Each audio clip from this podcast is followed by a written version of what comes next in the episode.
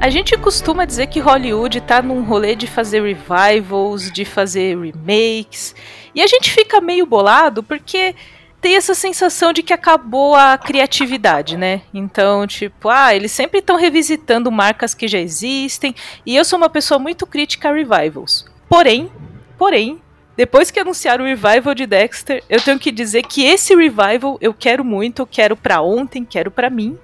E para falar um pouquinho sobre como essa série foi importante na minha vida, nas nossas vidas, eu trouxe aqui o meu irmão Fábio Souza, responsável por toda a minha nerdice, para falar um pouquinho sobre Dexter. Se apresenta, meu Olá, irmão. pessoal. Bom dia, boa tarde, boa noite, boa madrugada que estiver nos ouvindo. E sim, Dexter realmente foi um foi muito importante assim na nossa formação enquanto nerd, enquanto séries. Foi a primeira série que a gente procurou assistir, tanto a Camila como eu. Não tínhamos outros recursos, então a gente baixava pelo torrent. Então o Dexter ele tem uma história muito interessante de afetividade para nós, mas não sei, ele vai entrar como um, um revival, porque ele vai continuar a história, né? Então ele não vai ser refilmado, que inclusive a Camila está correta que, se eu não me engano, o Drunk vai ter já uma versão estadunidense. Teve aquele outro filme do daquele rapaz que está na cadeira de rodas, acho que Os Intocáveis, que já teve também um remake, mas acho que Dexter não. Dexter eles simplesmente terão consertar uma bela de uma cagada que eles fizeram e queremos comentar aqui nesse podcast. Exatamente. É, na verdade, é, Dexter não se encaixa em reboot ou remake. Ele se encaixa como revival porque a gente classifica como revival, tipo, aquelas séries que já acabaram em algum momento. E aí, tipo, ah, vamos juntar o pessoal de novo. Mas antes da gente ir para falar um pouquinho sobre como será esse revival, falar das nossas origens com Dexter. Porque, se eu não me engano, foi você que descobriu essa série a gente morava na saudosa Santana de Parnaíba e a gente tinha um computador na casa, um desktop na casa. E aí, se eu não me engano, você chegou um dia falando que alguém tinha te recomendado uma série nova sobre um, um serial killer. Eu, eu, talvez a minha memória esteja me traindo, mas eu acho que foi você que, que achou, foi foi? isso, eu estava no segundo ano da graduação em História, na Unesp Campos de Assis. Foi 2005 e um colega meu falou que tinha uma série que era interessante de um serial killer que esquartejava criminosos e que ele trabalhava no mesmo departamento de polícia que teria que procurar investigar esse serial killer que esquartejava criminosos. Então lá eu consegui baixar. É, eu acho que eu, acho que eu gravei em CD, na época era CD que eu tinha, não tinha nem. Ah, não, não tinha nem pendrive, pendrive né? também não gente... tinha o HD externo, era CD. E se eu não me engano, era a primeira, a segunda e a terceira temporada, não vou lembrar agora, mas eu lembro que eu trouxe para você a primeira e a segunda temporada de Dexter e nós assistimos e foi muito incrível assim. Só aquela música no começo ele preparando o café da manhã com as famosas toranjas e todo aquele todo aquele ambiente daquela Miami Beach assim então fora que também o que a gente vai comentar é a questão da linha narrativa os atores principalmente o Michael C. Hall incrível assim esqueci, esqueci o nome da atriz que faz a irmã dele mas ela tem, ela fez outros filmes também mas realmente foi assim que nós chegamos e eu levei e tínhamos que assistir em um codec, acho que era Best Player, até que era para a gente jogar a legenda. Então foi assim a nossa origem com Dexter, bem no estilo pirata nerd de internet. Exatamente, é a Jennifer Carpenter. Procurei aqui. A gente esquece nome, mas eu procuro.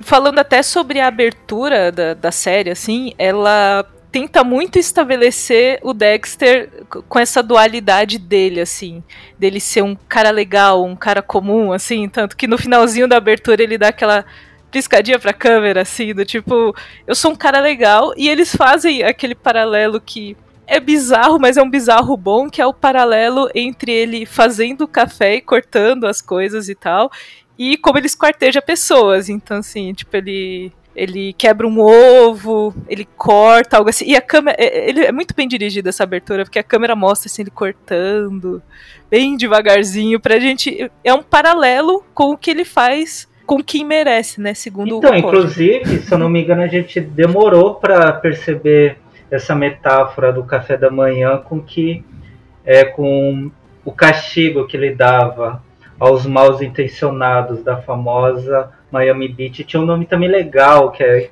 que era onde ele morava, mas realmente demorou. E o primeiro episódio foi muito bom porque ele começou a ter aquela quebra de paredes narrativas, que depois ficou uma febre, que foi com com House of Cards, que eu também gostei muito da primeira temporada, mas com Dexter era muito bom mesmo, essa linha narrativa, como que era o pensamento dele, o famoso Tonight is the night. The night. Tonight is the night and it's gonna happen again and again and again. E essa, até a primeira cena em que ele fala isso, ele tá no carro, assim, né? Ele tá dirigindo pro Miami à noite, né? E ele vai falando que, que enfim, aquele é o momento em que os, os predadores saem e ele também é um predador, então é o momento em que ele também sai, né? E eu lembro muito de, dessa primeira cena que ele tá no carro, assim, e como Michael C. Hall, assim, já passando para falar das atuações, como Michael C. Hall foi um acerto incrível para fazer o Dexter, porque ele tem uma ele tem uma voz muito sedutora e ele tem esse ar assim, especialmente quando ele entra no modo Dexter mesmo, né? Quando ele tá no dia a dia dele normal, ele tenta passar despercebido ali na polícia, ele é um ele é um perito forense, então ele tenta não chamar atenção, mas quando ele entra no modo Dexter, eu sempre achei interessante como ele realmente é um predador no sentido que ele ele é meio encantador. Você quer se aproximar ao mesmo tempo em que você tem medo. Ah, a famosa, assim. Ele a junta essas duas coisas, né? A famosa entrega de. Então, ele quer ser o cara legal, assim, mas quando ele entra no modo Dexter, o jeito que ele sorri assim, é um pouco esse fascínio que a gente tem com os predadores, né? Que eles jogam essa fascinação da gente e faz parte disso, né? E, e, foi por isso que eu fiquei fascinada com a série, na real. Muito pelo Michael C. Pegando isso que você também falou, também tem o sorriso sarcástico dele, que ele dava o melhor sorriso. Então o Michael C. Hall realmente foi a melhor escolha para ele. Aí temos a irmã dele, a Carpenter, é, ela teve boas atuações, outras nem tanto. Também creio que não foi culpa dela, porque a série foi decaindo também. E vamos falar sobre isso, que é as temporadas, as melhores. É claro que vai entrar do Trinity. É, e temos os colegas dele, que é o Batista, o melhor detetive de toda a série policial, porque ele realmente não acerta uma. Mas eu gostava dele, que era aquela camiseta havaiana e tomando tequila na praia. Miami. Meio-dia, assim. E os outros personagens secundários, assim. Então foi muito. Então o núcleo principal, que seria Michael. Hall e a Carpenter, tá perfeita, assim. Mas ele conseguiu levar até o fim. Ela, pelo menos na minha opinião, assim, nem. Foi também pelas modificações da personagem. Tem, tem, uma temporada realmente nada a ver, assim, que ela começa a achar que tá apaixonada por ele, assim, realmente sem noção Nossa, aquilo. Que, que erro. Eu, eu vou te falar, os teus livros, né, do, da coleção Todos de horríveis. também. Então, eles não terminam bem, né, porque a gente sempre tem esse, esse rolê de tipo, ai, porque os livros são melhores. Gente, às vezes é tão ruim quanto. Nem sempre é exatamente melhor. Mas assim, não vai acrescentar nada. Se você tem o um rolê do tipo, nossa, é, eu queria ler os livros de Dexter para passar a impressão ruim do final da série, não vai acontecer não. Sinto informar que é, tá, tá, tudo bem por aí, é melhor não. Então, o elenco ele é muito bom, eu até tava pegando aqui quem faz parte do elenco. E aí lá, um pouco passando pelas temporadas, a gente tem a chegada do Trinity, assim, porque o as temporadas vão. As primeiras temporadas elas passam por problemas clássicos, então ele chega perto de ser descoberto, e aí não descobrem, e ele fica com todo aquele medo de, de perder a vida que ele tem. Mas eu acho que para mim, assim, o maior, o maior inimigo dele, o maior, o maior embate que ele já teve foi com o Trinity, Trinity que é é na terceira. Pelo, é, é mais ou menos terceira e quarta, deixa eu ver aqui. Porque a Mas primeira, ele, a primeira ele contra o irmão dele. Então, só pra gente citar, primeiro Sim. ele contra o irmão dele, Que aí vem como que é a diferença do livro, porque no livro o irmão dele é gêmeo. E, dá, e eu lembro que no livro até dava uma narrativa estranha que ele até pensava que ele estava louco, que ele tinha dupla personalidade, que ele era esquizofrênico, que ele estava matando sem ele nem lembrar. Aí tem o irmão dele. Aí vem a segunda temporada que é a melhor tirada do Trinity. Então é estranho falar isso, a melhor tirada do Trinity. Por quê? Porque na segunda ele é descoberto. Que é, nossa, como que era o nome em inglês, assim? Que era o. The Bay Harbor The Bay Butcher. Bar... Nossa, The Bay Harbor Butcher, que é o açougueiro da Baía de Harbor. E, ele, e eu só lembro quando o cara. Eu esqueci o nome do mano lá que trabalhava com ele, descobre. Ele fala: Dexter, you are the Harbor Butcher. E ele olha assim: James. I hate this name. James. É, é, tipo, aí, aí o Michael se olha assim e fala, I hate this name. Tipo, eu odeio a porra desse nome do cara, porque é um nome muito feio. Eu acho que eu conversei com né? você é que a gente nem sabia como ia ficar sério, porque o que que imaginávamos? Que iria demorar um pouco Exato. até ele ser, entre aspas, não é que ele é descoberto, é que descobre que na Bahia tem um, uma pessoa que está esquartejando. Só para Os... situar que, é, quem é, ouvindo, que ele... é que ele matava, esquartejava e ele jogava na Bahia. Ou seja, ecologicamente viável, saudável. Aí os corpos foram levantando, aí descobriram que tinha e ele teve que se investigar. Aí tem outras partes também, depois ele mata o James sem querer. Aí a gente tem a primeira questão da série, que aí sim que a série vai indo pro buraco, que é quando ele começa a questionar o código dele. É, o código, só lembrando assim para quem não assistiu, o, o Dexter ele, ele é dessa forma, né? Ele tem esse grande trauma da infância, né? Então a mãe dele foi morta na frente dele quando ele era ainda muito pequeno, assim, e ele foi resgatado por um policial, pai da Deborah, chamado Harry Morgan, então ele é filho adotivo, né, dos Morgan. E, e o Harry percebeu desde pequeno que o Dexter tinha essa, essa predisposição à, à psicopatia ali. E ele não que ele achava muito que o Dexter era uma vítima, né? Ele, ele viu a mãe morrer na frente dele e ele tinha isso dentro dele, mas é, ele não tinha culpa. Então o Dexter, o Dexter não, o Harry Morgan criou um código pro Dexter seguir é, para ele conseguir Harry dar vazão. The Harris Codes. Ele criou esse, esse código para o Dexter conseguir assim dar vazão a, a, esse, a esse instinto matando criminosos. Então, assim, pro Dexter matar alguém, ele investigava, ele ia atrás, ele tinha todo ali uma cadeia de coisas que aquela pessoa precisava preencher para entrar no código. E aí, como você falou, né, Fio? Ele começa a questionar Inclusive, isso. é interessante né? para quem está vendo uma das melhores séries da Netflix de todos os tempos, O Legado de Júpiter, como,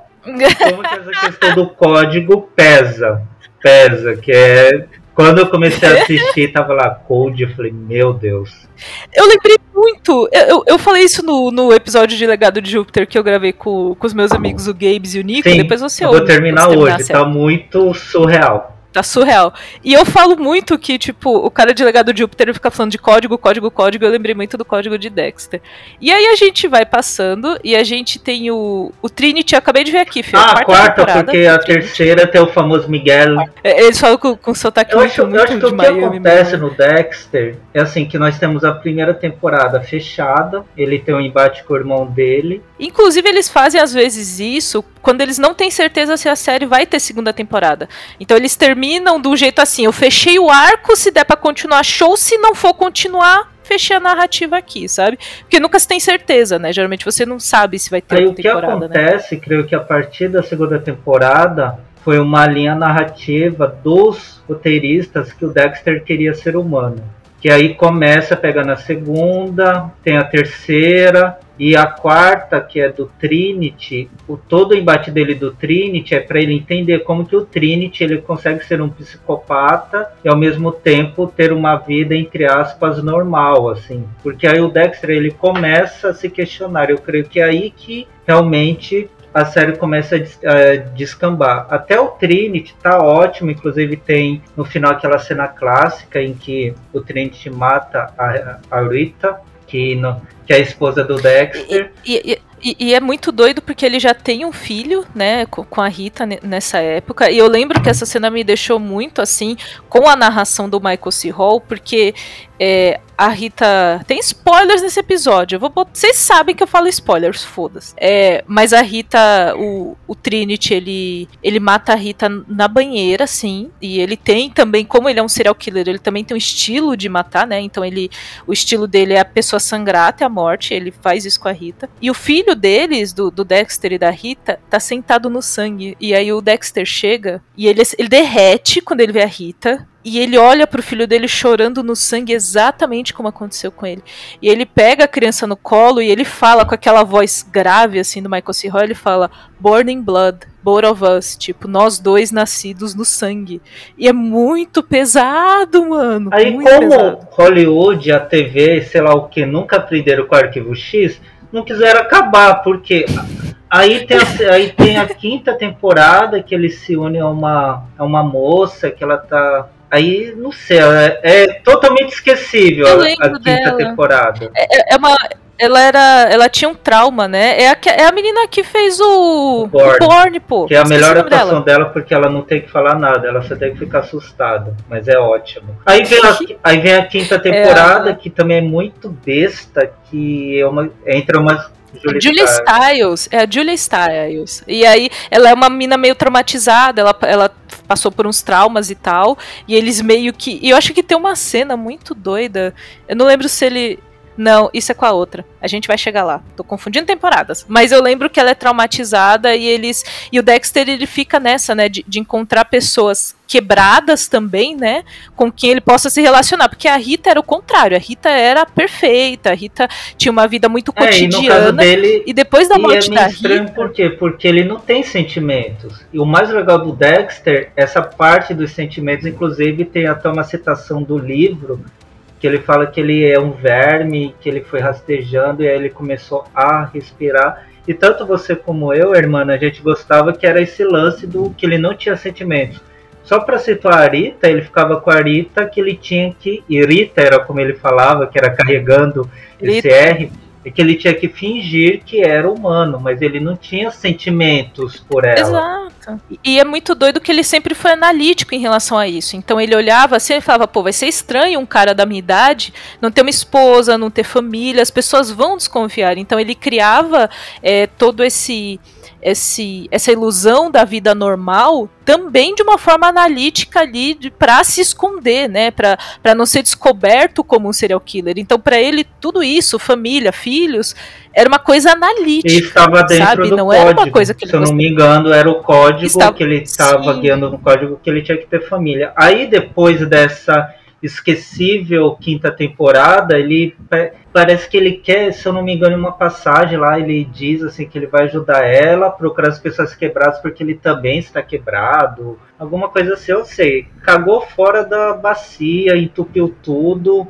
realmente ficou horrível. E tem aquela outra temporada, acho que é a sexta, que é a penúltima, que entrou umas paradas religiosas, meio estranhas também. Mas é boa porque, como aqui nós não falamos spoiler, é quando a irmã dele descobre que ele é um serial killer.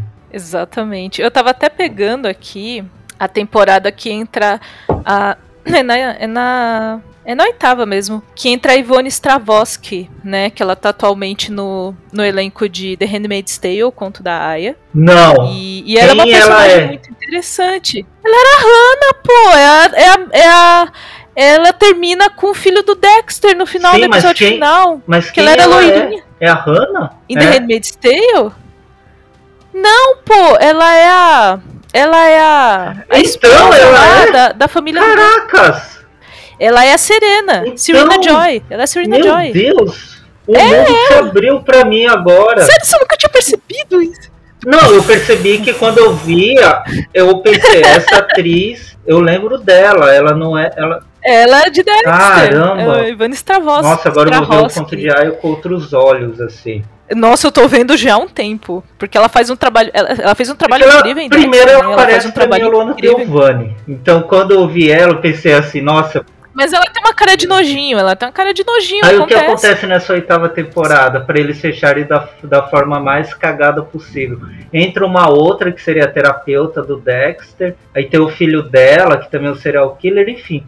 O que eu mais gostava do Dexter era o quê? Não era nem a questão das mortes. Assim, o que eu mais gostava era a linha de investigação. Então, para quem está ouvindo o podcast, é interessante o Dexter por quê? Porque tem um psicop... tem um maluco que tá matando pessoas, aí tem um outro maluco que vai tentar pegar esse maluco. E a questão. Porque você precisa ser maluco para pegar esses malucos, né? Você tem que pensar com a e cabeça sempre... deles. E o né? que era legal, é, acho que cada temporada tinha 12 ou 13 episódios, é que desses episódios, oito era da linha de investigação. E isso que foi se perdendo, assim, porque era investigação, era ele chegando perto e ele sempre usava uma roupa cinza de manga longa, ele tinha uma seringa que deixava que é a famosa seringa que as pessoas dormem. Todo filme, todo lugar tem uma seringa que as pessoas dormem. Ninguém nunca diz o que tem na seringa. E é também boa, era interessante é o Dexter que ele sempre estava seguindo as pessoas e ninguém percebia que estavam sendo seguidos. Isso também eu adorava. E ele tinha, como todo serial killer, né? Ele tinha a, os troféus dele, né? Ele guardava uma gotinha de Sim. sangue, assim, naquela plaquinha E de. de como nós vidro, não falamos né? spoiler, a temporada termina ele tendo, ele conseguindo ter sentimentos humanos depois que a irmã dele morre e termina ele ser exilado. Não, peraí, a gente, a Hum. gente tem que falar da morte da Débora. Porque é a coisa mais bizarra possível. Que, po- é- é- foi insano a morte da Débora, porque ela fica. Tomou um Ela- tiro da filha do Trinity. É, ela fica, ela fica. Eu lembro que ela fica meio em estado vegetativo, né? Os, os- os médicos falam pro Dexter, tipo, ah, ela não vai acordar mais. E pro Dexter, assim, fodeu, porque a- é, até no, na, naquele período em que ficou esse rolê de ele estar apaixonadinho e tal, não sei o quê, ele fala, porque, co- como você falou, o Dexter ele fala muito com a gente, né? Principalmente em pensamento. Então. A gente ouve muito de dentro da cabeça do Dexter. E ele sempre definiu a Debra como o, o lugar familiar para ele, o safe place, né? Então, o Harry, o Harry Morgan já tinha morrido há muito tempo, mas a Debra era isso. A Debra era aquele o safe place, sabe? A pessoa que, tipo, eu mesmo que ele não se encontre com ela, mas mentalmente era para onde ele recorria, né? Quando ele tinha vários problemas, a Debra era o, o ponto seguro dele. E aí, quando a Debra morre, o Dexter ele despiroca assim e ele leva e tá tendo um furacão. E ele bota ela no barco Porque- e leva o corpo dela, ele Acho tira o corpo dela do hospital. E você fala, mano, Tem, tem uma coisa que a gente não isso, falou mano. que também é importante, que o, que o Harry sempre aparecia pro Dexter. Igual, igual Isso é ao uma pai da melhor série da Netflix de todos os tempos, O Legado de Júpiter, que vai aparecendo pro Sheldon. e isso que você tá falando, ele vê a ele vê a Débora, a Débora na cama e é o pai dele que fala pra ele, ó, você tem que matar, ela não pode morrer. E é mais surreal ainda que ela tomou esse tiro da filha do Trinity, ela se recupera e ela toma um outro tiro é no mesmo local. E é por isso que ela não consegue mais ser é, curada, entre aspas, porque ela tomou dois tiros no mesmo lugar. Porra, Aí tem essa difícil parte aí surreal também, né? mesmo, Também. aí ele pegando o corpo. tem um furacão acontecendo e aí ele vai, ele coloca ela no barco, né? Ele tem o barco com um nome incrível que é Slice of Life, inclusive um belo nome de um barco para um serial killer. É o pedaço de vida, né? E, e ele vai com ela na direção desse furacão. E aí fica-se uma coisa de que ali entre os amigos de que ele morreu também, né? Esse é o rolê. Ele descoberto, a, a não Débora lembro já tinha agora. morrido. Ele, todo mundo descobre ele. Acho Eu não lembro disso. É porque depois, Eu acho que não. é porque eu depois acho que fica não. aparecendo Eu o acho que filme do na real. não. Homem-Aranha e também a série do Zorro, no final que todo mundo descobria quem, quem eles eram. O Homem-Aranha é incrível, mas ele copiou isso Eles do é. Zorro, que o Zorro sempre no final descobriu. E era engraçado no Zorro, e eu, eu adoro fazer essas, essas ligações que não tem nada a ver, que o pessoal olhava assim pra ele Elas e são as falava, melhores. Miguel? Era muito bom. Mas eu não lembro se todo mundo descobre que era ele agora. E termina realmente, assim, depois é a nossa, que, nossa querida Serena Joy, e aí já mostra a obsessão dela por filhos. Ela tá em Buenos Aires com o filho do Dexter. E eu fico até em dúvida, assim, ela eu acho que não vai aparecer no, no revival, mas se vão falar algo do filho, né? Porque era uma coisa que pra mim ficou muito aberto, porque, tipo, como assim ela tá com o filho do Dexter, mano? Sim, como assim? É não que ele- vai, Não, mas vai ele ficar tinha- assim mesmo isso? Não, que tava vindo o furacão. Ele deixou, ele, deixou a guarda, ele e deixou a até guarda dele. a passagem pra eles irem lá pra. é. Buenos Aires. Mas fica. Termina desse jeito, assim, como se os Morgan, né, tivesse morrido, né? Porque o Harry Morgan já tinha morrido, a Débora tinha morrido. E, e ele, o Dexter ele vira, ele vira um. No jornalzinho. Inclusive, até o, len... é, é... o lenhador e termina ele no silêncio, porque sempre que o Dexter aparecia, ele estava falando conosco e ou com o pai dele, assim, que bem, bem naquela questão obsessiva, e termina ele no silêncio. Eu lembro que na época eu li uma entrevista da diretora, porque todo mundo odiou o final. Todo mundo odiou. Isso mas não tinha E a diretora gostar, falou né? assim: ah, mas era a jornada dele, bem aquela jornada tipo Lumena, assim, que ela adora o termo jornada, era a jornada do Dexter, que chegou ao final e ele se tornando humano, ele está no silêncio. Eu entendi o que a diretora quis fazer. Só que foi horrível. Foi, foi horrível. É o famoso entendo, é, mas então, não concordo. Inclusive, até na época, nessa época do Dexter, eu tinha muitas comunidades do Orkut, que era a melhor coisa de todos os tempos. Estamos vivendo esse apocalipse. Dava pra achar as legendas boas. Sim. Dava pra achar as legendas Estamos boa, vivendo esse apocalipse por causa que tem o fim do Orkut. E numa página de fã do Dexter, o que que eles comentavam que era que estava ruim? Primeiro, é, que depois do Trinity, é, e tinha a linha de investigação que o Trinity também estava investigando o Dexter, é, o último vilão, o último adversário dele era o cara escroto, não era da altura assim, do Dexter, o cara engana ele. Exato. Mas, mas, esse é o rolê, né? De você ter um, um, vilão incrível no meio da série, você nunca vai voltar para esse patamar. Você estabeleceu um patamar muito alto. Você não atinge depois. E também essa questão dessa entre jornadas dele, dele querer saber o que é ter sentimentos humanos, também ficou muito forçado. Então eu creio que foi aí que a série começou mesmo a perder a, a perder a mão. Até, até eu estava vendo aqui que era também outra personagem importante ah, Maria Laguerta, que era chefe dele, que Laguerta. tinha uma quedinha por ele, descobre uhum. quem ele é. Então, então a série começou a perder muito assim, do que ela tinha de interessante, que primeiro era sempre o mistério dele, era sempre ele tentando se safar das investigações, inclusive ele ele se investigando, ele investigando a si próprio, e depois a série perdeu a mão. E, mas eu entendi o que eles estavam querendo fazer, só que não deu certo.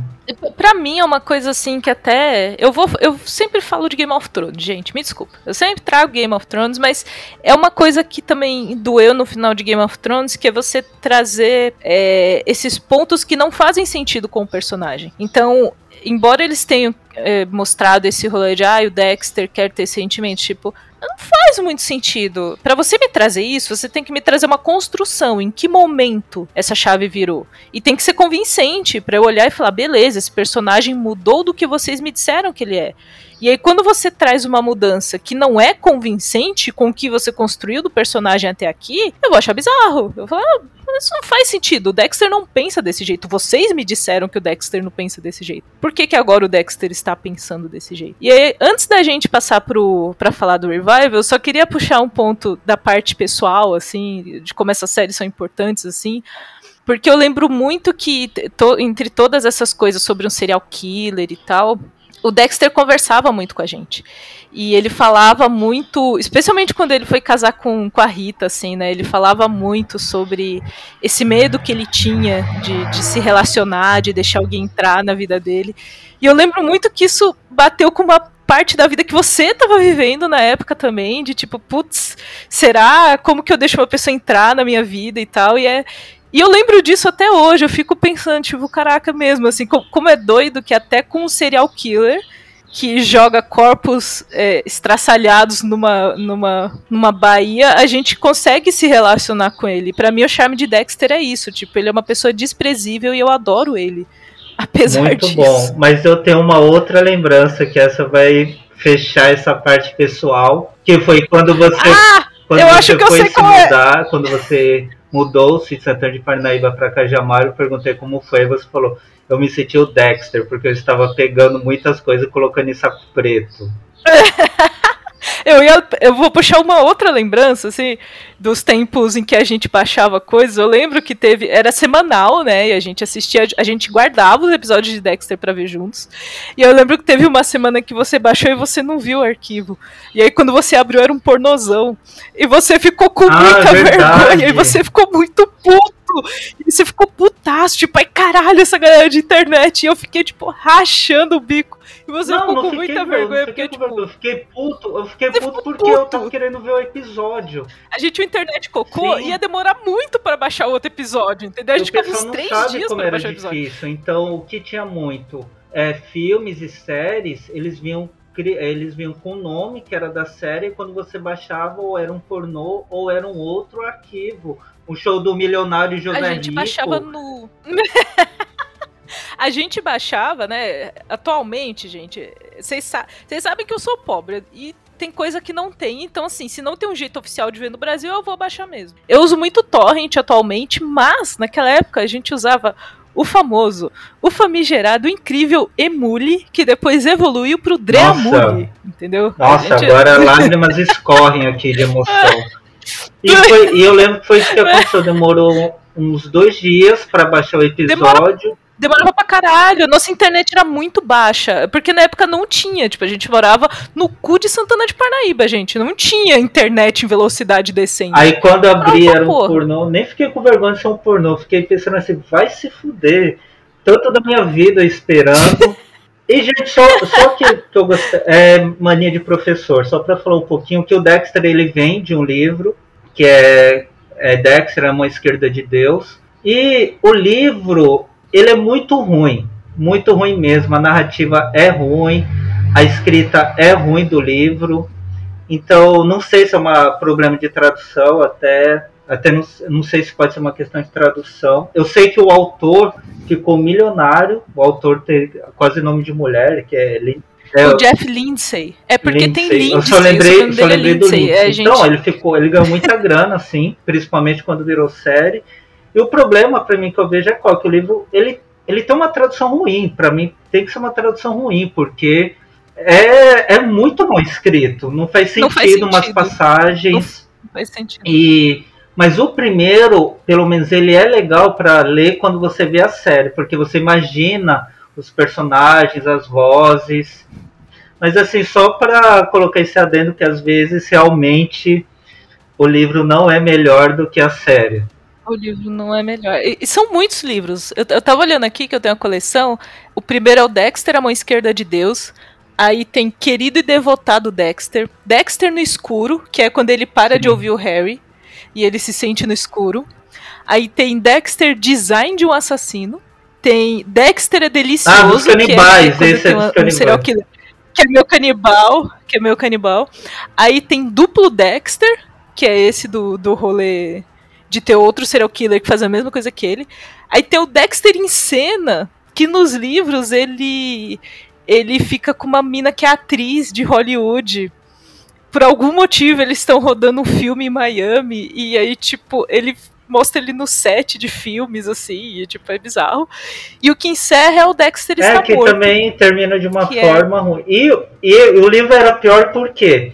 Às vezes o livro tinha uma narrativa interessante. Tinha até uma, uma parte assim que tinha uns jovens que queriam ser vampiros de verdade, só que quando o autor ele iria encerrar a história, ele encerrava em três páginas. ele encerrava muito mal. O, fi- o do último mesmo, que é o Dexter está morto, você chega muito perto, você olha assim, você, que tá lendo o livro, você faz isso, né? Você olha quanto falta pra terminar. Aí, tipo, tá faltando cinco páginas e o pau ainda tá torando. E você assim, mano, você não tá, vai fechar isso aqui, não? Você tem cinco páginas pra resolver essa porra toda. Você, vamos acelerar o? Mas, como às vezes parece que há uma luz no fim do túnel do apocalipse e do abismo, vamos ter o Revive. Meu Deus. O Revival, ele é planejado como uma minissérie. Ele é eu digo planejado porque Hollywood não é de confiança. Então, se for bem, eles fazem mais. Mas é planejado realmente como uma minissérie. E do que já saiu de entrevista até hoje, né? é, Eles dizem que ó, essa minissérie de 10 episódios. A ideia é consertar o final. O próprio Michael C. Hall falou isso, né? Ele fala que ele não gostou do, do final do, do personagem. E a gente já teve um teaser, né, puxando daquele encerramento da série principal que mostra ele lá como um lenhador moderno, que mostra tipo o rolê de lenhador assim e ele voltando a matar. Então, a- gente imagina que daquela cena final em que ele tá em silêncio, todo barbudo, em algum momento ele reencontrou essa voz e eu não vejo a hora de ouvir essa é, voz. se eu não me engano, até tinha comentado com você que o melhor final seria ele em Buenos Aires andando na em, nas, em Las Noches Portenhas com o famoso The Night is the Night. Mas realmente esse final é como, como eu falei, é, foi a direção assim da série que ele seria humano, mas realmente foi ruim. Acho que a história também começou a ter muitos buracos e é legal isso, além de ser uma questão caça-níquel, creio que também é bom para dar um final digno ao personagem. Então, uma série de 10 episódios, Exatamente. então vai ser bem interessante. Não tenho muito, nem sei quando que vai estrear, não sei quando que eles estão pensando. Eu Deixa eu ver. Eu acho que ainda não tem data. Eu acho que a previsão era tipo pro final desse ano, assim. Já saiu o teaser, então a gente obviamente tá com uma questão de produção por causa da, da pandemia, né? Então as coisas não estão conseguindo ser gravadas muito rápido. Mas a previsão é 2021, pelo menos os primeiros episódios assim saírem já no final desse ano. Não sei agora com streaming se eles vão fazer um esquema de lançar a temporada toda, mas eu gosto da série semanal. E eu, eu quero ter, tipo, a nostalgia de ver Dexter semanalmente. Espero que eles não, não soltem tudo. É, uma junto, coisa não. que eles. que eu não sei, mas creio que os roteiristas terão que pensar é se vai ser realmente algo novo mesmo, cenário novo, lugares novos, ou se ele vai ter que voltar lá para Miami Beach, rever essas coisas. Então não sei, essa, esse Mano, que é o meu medo, assim. Lógico, eu quero muito ver o tá Batista tá tudo... depois de depois de muito tempo. Só que aí ficar com essa questão de ter que. Ah, o Maçuca também. Nossa, a gente não falou do Vince Maçuca. Então, meu medo, assim, o meu receio é qual? Tá? Ter que voltar e ter que acertar as contas com o passado. Se isso for feito de uma forma muito bacana, pode até ter resultados frutíferos. Senão, vai ser outra porcaria. Mas estou esperançoso. Aparentemente, Aparentemente vão ser novos personagens, vai ser uma história dentro de onde ele está agora. Só que eu vi é, rumores, fontes afirmam, rumores não confirmados, de que é, ia voltar o, o, ator que fazia o Harry Morgan, pai dele, como fantasminha do pai dele, de novo. E a Jennifer Carpenter ia voltar como fantasminha da Debra. Tem potencial, aí, se for bem feito, tem potencial. Então, eu fiquei muito assim do tipo. Porque assim, a relação dele com a Debra era uma das coisas mais legais da, da, da série principal durante muito tempo. E assim, tipo, putz, vai trazer o, o, Dexter e a Debra morreu, não sei o que, o pessoal, ah, não, vai ter fantasminha da Debra, certeza. Do jeito que o Dexter é doido da cabeça, muito certeza que, ele vai ver a Debra. Não sei se em todos os episódios constantemente, mas eu acho que a Jennifer Carpenter deve fazer uma participação é, especial. É, realmente realmente creio tem sentido assim tem sentido e também né? é vamos ver assim né? a história mas eles aprenderam com os erros e o Michael C. Hall pelo menos nas últimas ele estava como produtor do Dexter mas parece que ele estava bem naquela bem naquela vibe assim de atores que colocam que estão na produção e não fazem nada mas estão para dar um upgrade assim, no currículo deles Sim, mas, mas, mas, o meu rolê é que, tipo, eu acho que já tentaram, já tinham tentado fazer Rival de Dexter antes e ele não tinha aceitado. E dessa vez ele leu o roteiro e ele aceitou. com o Cobra então, Kai, eu tendo... tudo tem o seu tempo. o, o Ralph Michael falou Cobra mesmo que ele teve 15, 20, 55 propostas Sim, de voltar. Ele me falou, é. não tinha sentido a história. Ele voltou com o Cobra Kai por quê? Porque teve um sentido bacana. Então, eu vou esperar que o Michael Serral ele tenha lido o roteiro de volta, ele tenha percebido qual é a ideia assim, para votar o Dexter, que lágrimas de amor e ódio tenham escorrido por aquela carinha que eu amo, ele tenha batido na, na mesa e falado: Is the night. Tonight, Tonight is the night. Is the night. Perfeito. The night. Creio que também é, também temos que pensar que estamos numa grande proliferação de séries isso e o Dexter pode realmente vir assim para colocar algumas coisas no eixo, porque temos muitas séries com a Netflix, assim, inclusive até o último episódio do última temporada do House of Cards, ninguém nem lembra, porque tinha séries adoidado, mas creio que o Dexter ele pode trazer um ponto de equilíbrio vindo com essa questão da nostalgia, da nostalgia dos fãs, assim.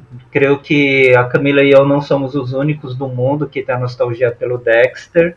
Tenho certeza que não, porque sempre que a gente faz alguma nota no Omelete sobre o revival de Dexter, a internet vai à loucura. Todo teaser que sai, a galera tá tipo, aquele final bosta, finalmente vão consertar, puta que pariu. É tipo, é um sentimento quase de torcida de futebol, assim, do tipo, Finalmente vão consertar essa merda. E também mano. creio que eles aprenderam com os erros tanto da série deles como de outros. E o mais clássico é o do Game of Thrones. Então, esse aí você já falou Exatamente. no outro podcast, mas é o erro mais clássico mesmo, que seria a série terminar de uma forma, olha, com chave de ouro, que nem foi o Breaking Bad, assim, tipo aquele final que você para estático e pensa, nossa, vale eu comprar os box, vale eu comprar os box. Porque eu tenho, eu tenho box de Dexter, mano. O pior é isso. Eu sou tão, eu gosto tanto dessa série que mesmo sendo não, ruim, aí que tá, não é, é ruim. Eu pedi pro Carlos não é ruim. pra mim. Tipo, a série completa é bonito demais esse box. Puta merda. Ele é então, é não, bonito, a série não é ruim. Ela teve um final, a série um final ruim, assim. Game, o, é, o Game of Thrones foi pior, assim. É que o, o Game of Thrones foi piorando é, é, já faziam alguns anos, mas eu ainda tenho, eu tenho o box também de Blu-ray do. Então, aí eu creio que realmente eles têm tudo para dar certo e pelo menos para mim o Dexter é aquela série em que tem os atores que você não consegue ver eles em outro, em outro papel. O Michael C. Hall, realmente, eu não consigo ver ele em outro papel. Ele fez o Kennedy em The Crown. Ele fez o jovem John Kennedy em The Crown, que conta a história da família britânica. E aí, tipo, é realmente, ele entra assim, todo vestido de. Tipo, com, com as roupas bonitinhas, e você fala, ah lá o Dexter. E... Olha lá o Dexter de terno. Ah, e o ator que fez o Trinity. Ele, foi, ele John, é o John Lithgow e ele fez o Churchill. Ele fez o Churchill, ele, é, ele muito é muito bom, bom, mas eu não sei se é porque foi o primeiro papel que eu vi dele, mas quando vi ele em outras séries, ele é alto pra caramba, assim, tipo, eu pensava, Trinity. Ele é alto. Trinity. Mas em The Crown ele tá muito. Ele tá muito bem em The Crown também, porque ele engordou pro papel, né? Porque o Churchill ele, ele era mais gordo e tal. E ele tá bem diferente, mas você não consegue não ver. É não, e é então são, é aquela série assim que pelo menos os atores principais você não consegue ver em outros episódios e tem que ter um final digno mesmo. Ficou marcado. Acho que tem que ter um final digno. Merece. Acho que o Dexter ele tá mesmo numa parte assim do imaginário assim de séries, foi uma foi tal, uma das primeiras séries assim da, da HBO que começou a dar muita grana. Lógico, a que foi a explosão foi o Game of Thrones, mas em que as pessoas ficavam semanalmente assim para assistir, que era que era o Dexter e conseguia fazer o contraponto que era as sitcoms também naquele período. Pelo menos eu lembro que para gente que tinha que baixar era muito difícil, era sempre as sitcoms e o Dexter assim. E o Dexter tem toda essa narrativa que é muito original mesmo assim não, não consegue ver, não conseguimos ver parâmetros assim, outras. Exemplo, a, a melhor série da Netflix de todos os tempos, Legado de Júpiter, e ele é chupinhado do Reino do Amanhã, entre outros. Tem uma. Para de falar de é Legado eu tô viciado, de Júpiter, tô viciado. caralho!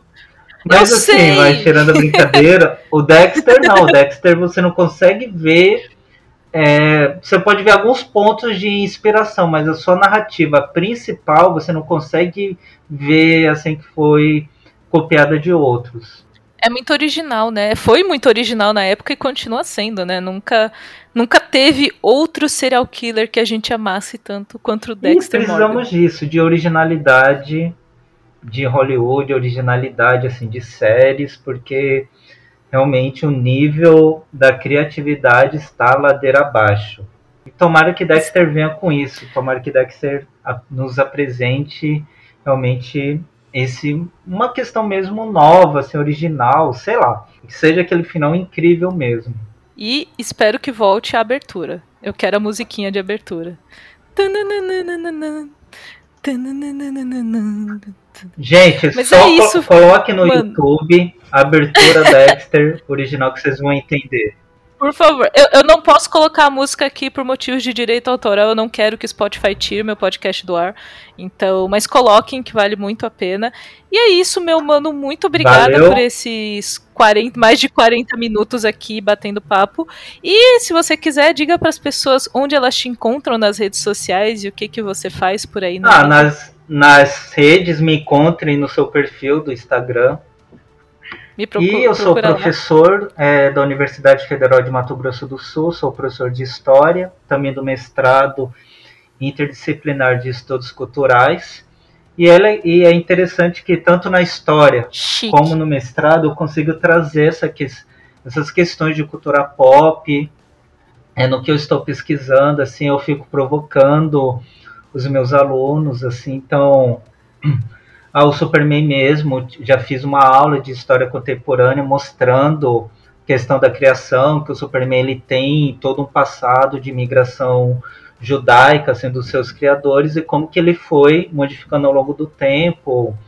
É, é, os heróis da Marvel também tem uma questão importante, tanto o Capitão América, para quem não sabe, Capitão América, o quadrinho ele foi editado no período mesmo da Segunda Guerra e ele era levado para os frontes de batalha dos aliados. Então, quadrinhos ele tem uma questão política e cultural muito forte, que às vezes é deixada de lado e que também tem que ser levada a sério nas ciências humanas. A turma da Mônica mesmo, podemos ter um trabalho muito forte, um estudo muito forte sobre a questão do bullying, assim, que a Mônica ela sofre bullying, aceita o Cebolinha de uma forma muito pesada. É, outro quadril que também tem os turmas da Mônica, que é da Tina. A Tina é uma libertina, mas é no sentido de uma libertina que ela é feita, que ela é apresentada não numa categoria forte assim de empoderamento, é de uma frivolidade, porque a maioria das, dos, das tramas da Tina, ela sempre com algum paquera novo, ela sempre sofrendo pela sua aparência, assim, entre outros. Então isso aqui é só um pouco assim de uma parte chata mesmo, intelectual, que cultura pop tem que ser levada a sério. Então aqui a academia também tem que ser levada a sério e também fazer um estudo bem prazeroso, assim. Então, Dexter, Game of Thrones, Harry Potter, que agora já tem assim os estudos, mostra o quê? Mostra que isso, além de ser diversão, também é político, também é cultural, também tem que ter uma também tem que ser levado a sério. Ou seja, colocar no seu patamar mesmo que também a cultura ela tem que ser estudada, mesmo essa cultura que às vezes nós colocamos do pop ou do frívolo. E se vocês quiserem me acompanhar, me, me, me sigam a partir do perfil da minha grande irmã Camila, que realmente está com um podcast muito legal. Às vezes eu me culpo que eu não tenho tempo de ficar ouvindo assim, mas continue. Tá tudo bem. Tá tudo bem, Fio. E fala do seu livro que você lançou recentemente, que você vai fazer um ah, lançamento. Tá, fala do livro. É, eu lancei um livro da minha tese de doutorado, que é sobre um estudo comparado da imprensa comunista e da imprensa mexicana, das décadas de 1920 a 1930. Trabalho com história política, história cultural, história comparada e história da imprensa. Ele foi lançado agora em maio. E farei uma live de lançamento no canal do YouTube. Ainda estou vendo qual vai ser a plataforma, mas será em algum grupo de pesquisa que eu estou. E é é aquela linguagem acadêmica, aquela linguagem às vezes um pouco pesada, mas para quem se interessa com essa temática de história da América ou história da imprensa, nesse caso história da imprensa a partir de uma perspectiva da imprensa comunista e operária, é uma leitura que vale a pena, uma leitura agradável. Tem alguns exemplares, estarão módicos assim nas minhas mãos. Então, nessa live eu vou comentar melhor, assim, será no final de junho, se eu não me engano, uma segunda-feira, dia 28. Mas aí depois eu vou passar para Camila e ela pode compartilhar com vocês. Eu vou divulgar os links tudo, vou divulgar os links tudo, quero todo mundo indo prestigiar, inclusive porque eu acompanhei grande parte, né, desses dessa sua parte dos estudos, assim, tipo, você sempre estudou de madrugada, né, Fio? Você sempre, sempre se concentrava melhor à noite e tal. Então, pra gente, o meu mano lançando um livro, assim, já é o segundo que ele lança, inclusive, é uma conquista de família, porque a gente sempre acompanhou os estudos dele, a gente sabe que não é fácil você é, ser pesquisador acadêmico no Brasil, então tem um esforço muito grande e a gente morre de orgulho, né, Fio? Ah, que bom. Fico feliz. E vamos e vamos, no, vamos falando, nos conversando. Espero que vocês tenham gostado aqui do que a gente falou so, é, sobre o Dexter e que a procura pela série ela possa aumentar a partir da audição desse podcast. De toda a série que Exatamente. a gente assiste, pensamos assim, nossa, não tem nada bom assim. No passado tem. Tem muitas séries bacanas, porque tem. eu acho que como não tinha uma essa profusão de fazer um monte de séries, então tinha um cuidado, mesmo com todos. É, não tinha orçamento para muita coisa, né? Então a galera, antes de dar uh, sinal verde para uma série, avaliava melhor, assim, muito. Tipo, ah, não é qualquer coisa que vai ser feita. Tem espaço na programação, né? Porque eram séries que passavam na TV, então espaço na programação, orçamento. Então nem tudo é, passava, né? É, tinha que ser tinha bom. Que ser pra, bom. Pra e no passar, caso né? do Dexter, é até a temporada do Trinity Aí depois nós vamos ter uma decaída. Mas a decaída do Dexter é melhor do que algumas séries que estão no auge. Exatamente. É, tipo, até, Dexter até quando tava embaixo era bom. Bom pra caramba. Mas é isso, Fio. Muito obrigado. E vocês ouvintes do Podcake, semana que vem eu volto. Ainda no seu tema, vocês sabem que eu sou meio doida, mas eu apareço, adoro vocês. Continuo ouvindo o podcast. Até a próxima. E até a próxima.